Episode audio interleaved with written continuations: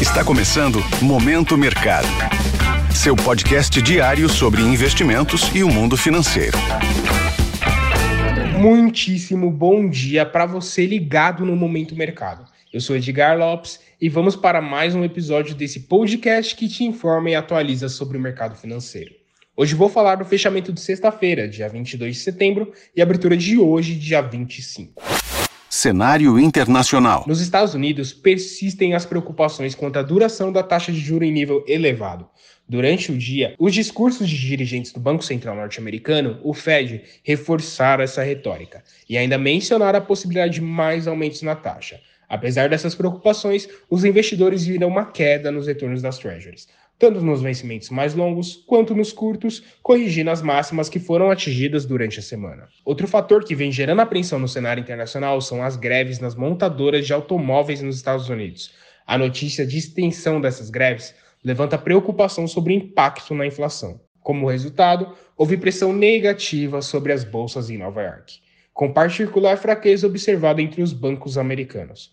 O índice Dow Jones cedeu 0,31%, o S&P 500 caiu 0,23% e o Nasdaq teve leve baixa de 0,09%. Um outro ponto de destaque internacional foi a fraqueza da moeda japonesa, o iene, após o Banco Central japonês não efetuar alterações em sua política monetária. Assim, o índice DXY, que mede o desempenho do dólar em relação a uma cesta de moedas fortes, registrou um aumento de 0,21% na sexta-feira. No mercado de commodities, o preço do petróleo encerrou a sessão sem uma direção clara, refletindo o movimento observado ao longo da semana. Isso se deve, em parte, à restrição nas exportações da Rússia, o que está sustentando as perspectivas de uma redução na oferta de curto prazo e mantém o preço em patamar elevado. Cenário nacional. No Brasil, o mercado de câmbio encerrou a sessão de sexta-feira com o dólar a R$ 4,94, registrando uma queda de 0,05%. Essa estabilidade foi influenciada pela desvalorização do dólar em relação a moedas emergentes e pelo aumento no valor das commodities metálicas, que, como somos grandes exportadores, acabamos por atrair mais dólares.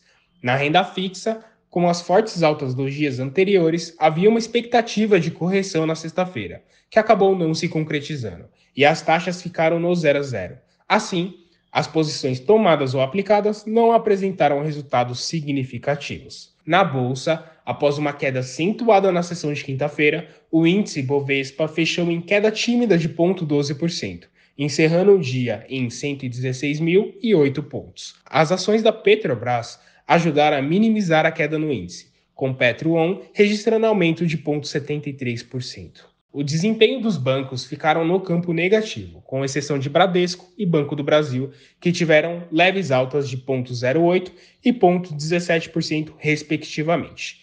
Entre as ações que se destacaram positivamente, tivemos BRF com alta de 3,21%, Carrefour com 2,81% e Raia Drogasil com 2,12%. Do outro lado, Casas Bahia, Esvia, teve queda de 8,11%, seguido por Margalu com queda de 4,68% e Vamos com queda de 3,96%.